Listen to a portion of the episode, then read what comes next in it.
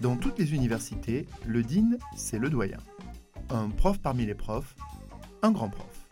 J'évolue dans le domaine de l'enseignement supérieur depuis plus de 20 ans et je dirige aujourd'hui l'ISG, une grande école de commerce. Et j'ai voulu permettre à vous, parents, étudiants, curieux, de mieux comprendre les coulisses et les enjeux de ce monde mystérieux qu'est la vie après le lycée. Je suis Thierry Sebag et je vous souhaite la bienvenue dans Confidence de Dean, le podcast qui décrypte le monde de l'enseignement supérieur.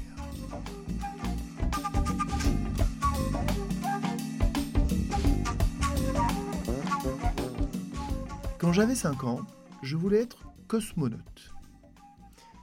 Et puis, je suis rentré au lycée. Là, j'ai voulu être journaliste. Et puis, je suis rentré euh, ensuite à la fac. Je ne savais pas ce que je voulais faire.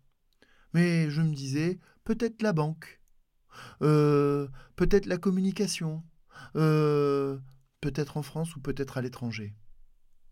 Et quand on m'interrogeait, finalement, à chaque fois, ma réponse est je ne sais pas encore. Nos élèves doutent. Tous les élèves doutent. Et je pense que c'est le propre de la vie que de douter de ce que l'on a envie de faire, de devenir plus tard.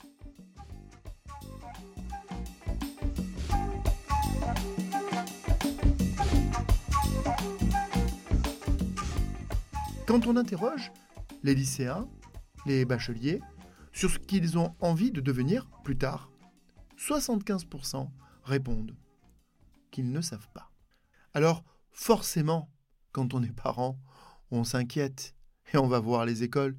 Euh, monsieur, madame, euh, mon enfant, il ne sait pas très bien ce qu'il veut faire. Euh, c'est grave, docteur, qu'il ne sache pas encore?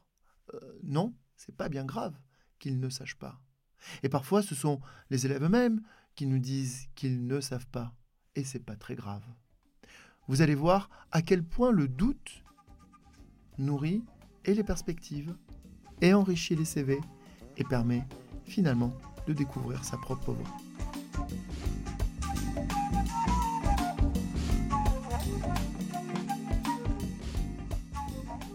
Je doute donc j'ai raison. Je doute donc je goûte. Je goûte à tout. Je goûte à tout pour trouver ma voie. Douter, c'est vouloir la liberté. Ne pas vouloir être enfermé. Douter, c'est être curieux pour euh, tester des matières.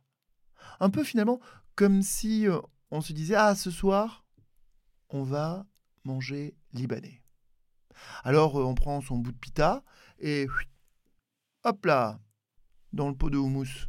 Enfin, ça s'appelle marketing. On ne sait pas si ça va nous plaire ou pas. Mais on se dit on va essayer.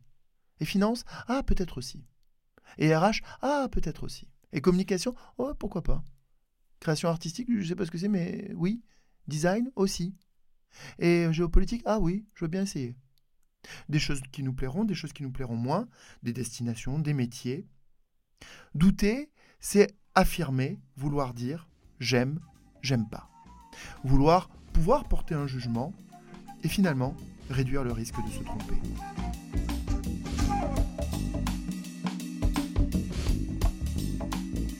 Douter, c'est goûter, mais douter, c'est aussi enrichir.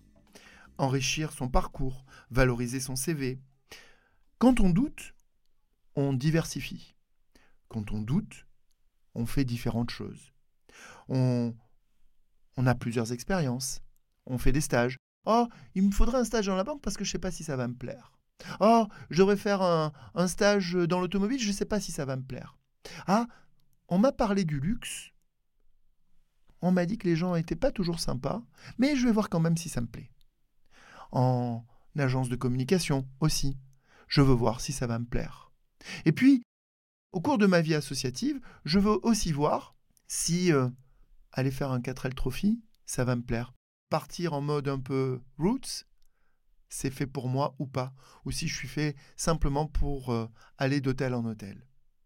Je teste des choses, je goûte des choses, je décris, et puis surtout, j'enrichis.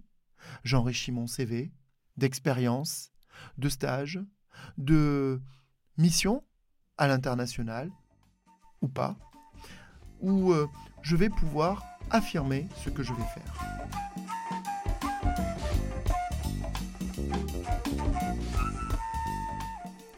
Douter, finalement, c'est être curieux, c'est être attentif. Douter, ça permet de goûter, douter, ça permet d'enrichir. Et puis, douter, c'est un parcours, une méthode. Douter, c'est scientifique. C'est presque du Karl Popper. Et c'est erreur. On essaye, on teste, on voit si ça marche. Essai, erreur, essai, erreur, essai, erreur. Et alors on forge. On forge non pas des théories, non, on forge son parcours. On l'affine, on l'affirme. Et petit à petit, on découvre ce pourquoi on est fait, ce pourquoi on est bon, ce pourquoi les autres nous payeront et auront du consentement à payer. Les Japonais appellent ça l'ikigai, la raison d'être. Ce qui fait que vous serez payé, ce qui fait que vous serez bon, ce qui fait que tous les matins vous lèverez en vous disant Ah, ça, c'est ce que j'ai envie d'être.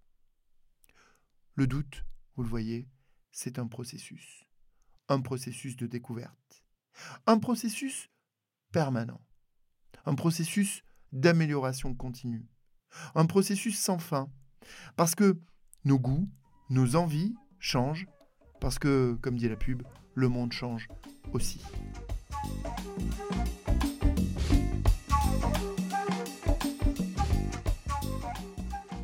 Où vous voyez-vous dans 10 ans?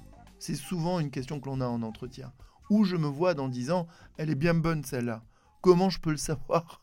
Comment je pourrais savoir aujourd'hui où je me verrai dans 10 ans? La seule chose dont je sois à peu près sûr, c'est que j'ai envie d'une ville, d'un métier où je m'éclaterai. C'est cela que j'aurais envie de répondre. Parce que je doute Parce que je ne sais pas comment la vie fera évoluer mon métier aujourd'hui Comment elle fera évoluer mes goûts Ah ben, c'est sûr, hein Quand on a 5 ans, ah, le chocolat au lait, ah, le chocolat blanc. Et puis, nos goûts changent.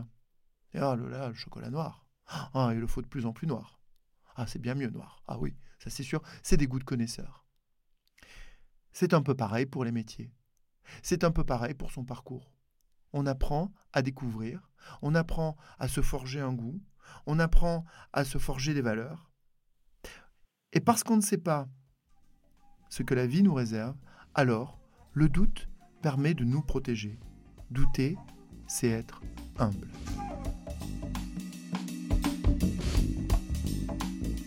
Cinq ans, dix ans, quinze ans, vingt, vingt-cinq, trente, trente-cinq, au fur et à mesure, nous maturons. Nous affinons nos projets. Alors, euh, un peu comme euh, les bons plats parfois ou les bons vins, il faut laisser parfois un peu de temps pour que les choses se fassent. Les goûts changent, les envies changent, et y compris pour nos étudiants.